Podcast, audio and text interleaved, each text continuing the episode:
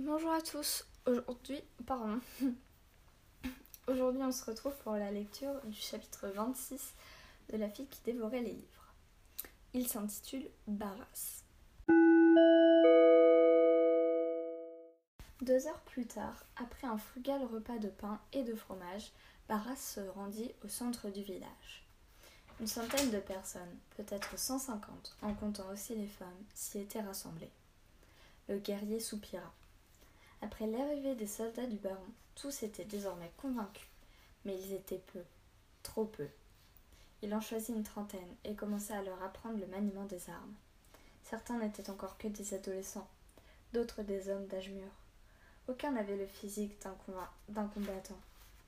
Ils étaient armés au mieux de fourches et de faux, de quelques lances improvisées, de couvercles de tonneaux ou de volets en guise de bouclier. Dans une caisse se trouvaient des bêches et des pioches en fer, quelques haches pour le bois et des fossiles pour couper l'herbe. Si les cavaliers vous attaquent, expliqua Barras au groupe d'apprentis carrés, ils auront l'avantage de la vitesse, de la hauteur et de la position. Ne vous laissez pas impressionner par le cheval. Ils tiendront sans doute une lance dans la main droite ou une épée. Attendez le dernier moment, puis placez-vous à leur gauche et frappez. Il mima un tir de lance. Même si vous abattez le cheval, le cavalier pourra se relever et vouloir se venger. Essayez donc de viser l'homme. Un coup sous le bouclier, comme ça. Les hommes l'observaient attentivement. Derrière eux, des femmes écoutaient également. Ils s'y sont à pied demanda un garçon au visage dodu et aux dents tordues. Eh bien, cela dépend de l'arme de votre adversaire, répondit Barras en se plaçant devant lui. Quelle arme as-tu? Le garçon observa la fourche qu'il avait en main. J'ai ça, Bien, dit Barras en s'avançant. Chaque outil a une particularité qui peut être exploitée à votre avantage. Échangeons et prends ma place. Le garçon soupesa l'arme perplexe. Attaque-moi, incita Barras. L'autre hésita. Dans un combat, hésiter signifie mourir. Ne donne pas à ton adversaire le temps d'agir avant toi. Fais quelque chose, n'importe quoi. À ces mots, il brandit la fourche en avant, toucha le jeune homme à la poitrine et le repoussa en arrière. Le coup n'était pas fort et les pointes émoussées n'avaient aucune chance de le transpercer. Mais le garçon n'en gémit pas moins de douleur. En avant Le garçon hurla, baissa sa lance et chargea. Barras s'écarta d'un bond. Il intercepta la lame entre les pointes de la fourche et fit le vieux. Le vieux, pardon. La pointe de l'arme se planta dans le sol. Le garçon perdit prise et s'écroula par terre, dans la boue gelée. Barras ne lui laissa pas le temps de réagir. Il pointa la fourche sur son cou et lui encastra la tête entre les dents de l'outil, le clouant au sol. Interdit, les hommes ne bronchèrent pas. Du côté des femmes, en revanche, des railleries fusèrent.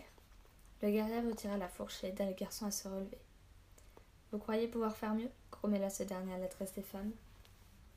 L'une d'entre elles, une géante demoiselle aux bras épais et aux épaules aussi larges que bien des hommes, s'avança et planta ses mains sur les hanches. Et pourquoi pas? Au moins, nous ne tomberons pas comme des sacs de patates au premier assaut. Bêtise, renchérit un jeune garçon. La guerre n'est pas une affaire de femmes. Certes, répondit Ariane en s'avançant, mais la mort est la même pour tous. Et si nous devons mourir, nous ne resterons pas à l'écart, autant que nous fassions quelque chose. Elle pourrait bien avoir raison, se dit Barras. Seul le ciel peut savoir si nous n'aurons pas besoin de tous.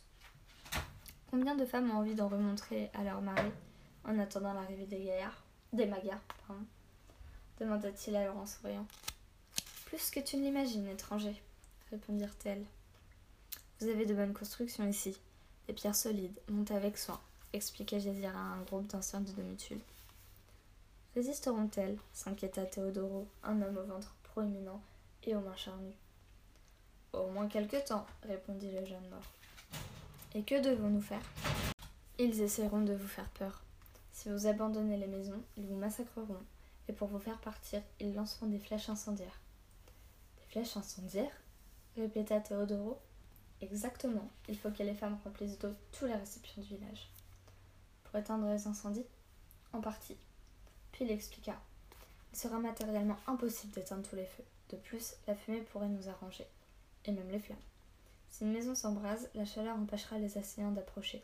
Les rues de Domitul sont très étroites et le feu pourrait leur causer plus de problèmes qu'à nous. D'autre part, la fumée perturbera leurs chevaux. Tu parles de laisser brûler nos propres maisons, le mort, commenta sèchement un des anciens, très maigre, nommé Tibaldo. Oui, mais c'est aussi de votre vie que nous parlons. Nous n'avons pas de rempart, il nous faut utiliser les maisons. Il indiqua un groupe de bâtisses qui se dressait le long d'un des sentiers menant au village. Elles étaient proches les unes des autres, juste assez pour faire passer trois hommes à cheval ou une charrette. Là, vous voyez, nous devons bloquer cet accès. Des fagots, des chariots, des bottes de foin, tout ce qui pourra arrêter les chevaux. Deux hommes derrière une barricade suffiront pour transformer cette ces maisons en bastions.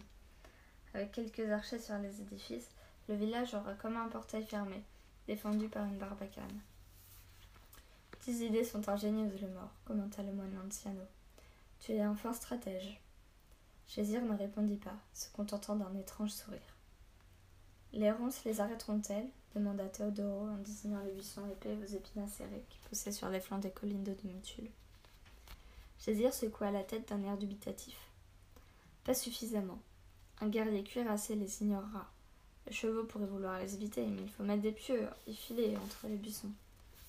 Former une sorte de ceinture défensive, dresser des barricades sur les sentiers. Nous ne pourrons pas protéger tout le périmètre. Il faut renforcer certains points et concentrer les défenseurs dans les passages que nous laisserons à découvert. Avons-nous suffisamment d'archers, Gésir Non, se moqua le mort. En ce qui me concerne, les archers dans une bataille sont comme les baisers d'une belle dame. Ils ne sont jamais trop nombreux. La plaisanterie fit sourire les hommes présents. Les hommes et les femmes qui le veulent pourront se servir des arcs, même ceux des combattants tués, amis ou ennemis qu'ils trouveront. Mais les autres devront prendre tout ce qui leur tombera sous la main. Cailloux, pieux, pieux pointus, flèches et hachettes. Il nous faudra utiliser tout ce que nous avons. Et cela ne suffira pas, pensa-t-il. Jara faisait le guet. La horde s'était dispersée. Des centaines d'hommes entourés de mutules et tachetaient le noir, de noir le manteau de neige. C'était l'après-midi à présent, et leur nombre ne cessait d'augmenter. Différents bruits parvenaient aux oreilles de la jeune fille. Les cris des groupes entraînés par Barras, mais aussi le martèlement de charpentiers au travail plus bas dans la vallée. Que faisait-il? Elle avait beau écarquiller les yeux, le grésil l'empêchait de voir ce dont il s'agissait. Elle remarqua toutefois que dans le village, les préparatifs avançaient. L'arrivée des soldats du baron avait ravivé l'espoir des défenseurs. Des palissades pointues avaient été dressées sur les flancs de la colline. Des maisons entières avaient été vidées. Des provisions, des bandages et de l'eau avaient été rassemblés pour que les femmes plus âgées puissent s'occuper des blessés. Jara caressa la blessure de sa joue. Elle s'appuya contre son arc. On était toujours sans nouvelles de renfort venant de l'abbaye. Et sans d'autres hommes, leur sort était scellé. D'autres hommes, pensa Jara. En réalité, elle ne pensait pas à d'autres hommes. Elle ne pensait qu'à un seul d'entre eux. Barras. Dans l'église de San Colombiano se tenait l'un des derniers conseils de guerre. Le prêtre lançait des regards méfiants à Gésir. C'est ici la maison du Seigneur, pas un fortin pour les soldats. Elle ne sera pas utilisée comme fortin, pas même comme écurie. Alors, que voulez-vous en faire? J'ai remis la croix parce qu'on me l'a ordonné, mais je ne tolérerai aucun outrage à l'église de San Colombano. Gésir sourit. L'église n'était en réalité guère plus qu'une chapelle. Une douzaine de bancs, une statue en bois du saint sur un mur, un simple autel et un crucifix. Cela me semble juste.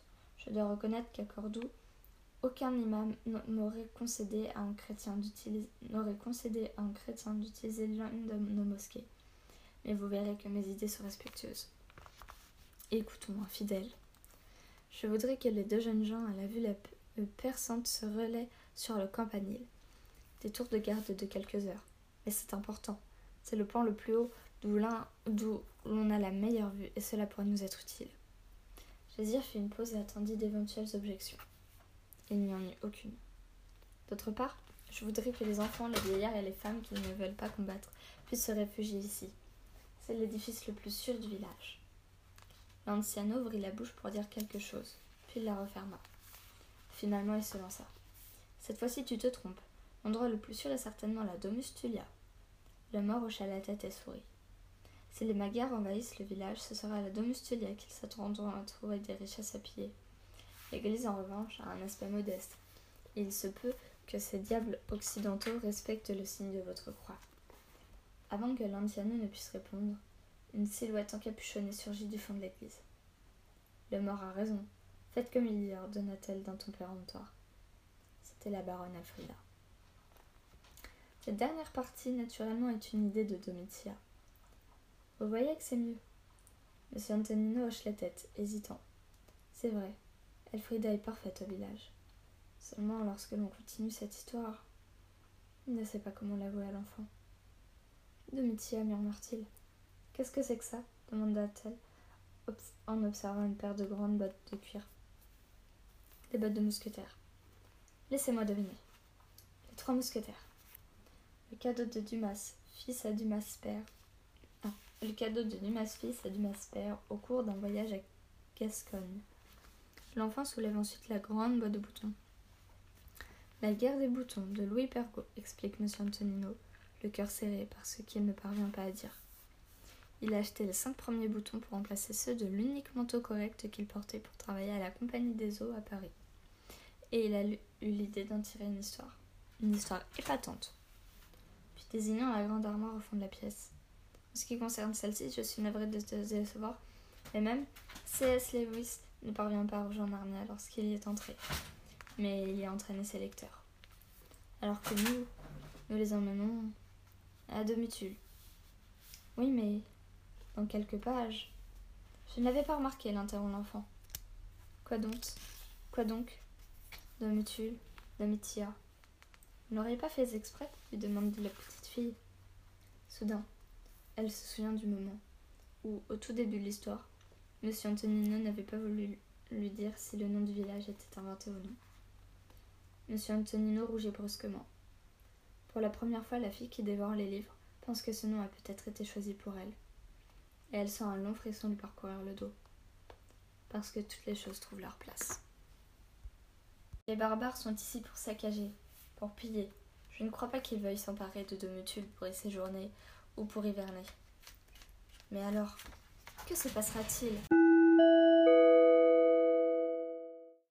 Et voilà, c'est la fin de ce 26e chapitre. Euh, honnêtement, j'avais fait attention à aucun détail petit à petit je commence à vouloir rechercher dans le livre où est-ce qu'ils ont parlé de ci, de ça.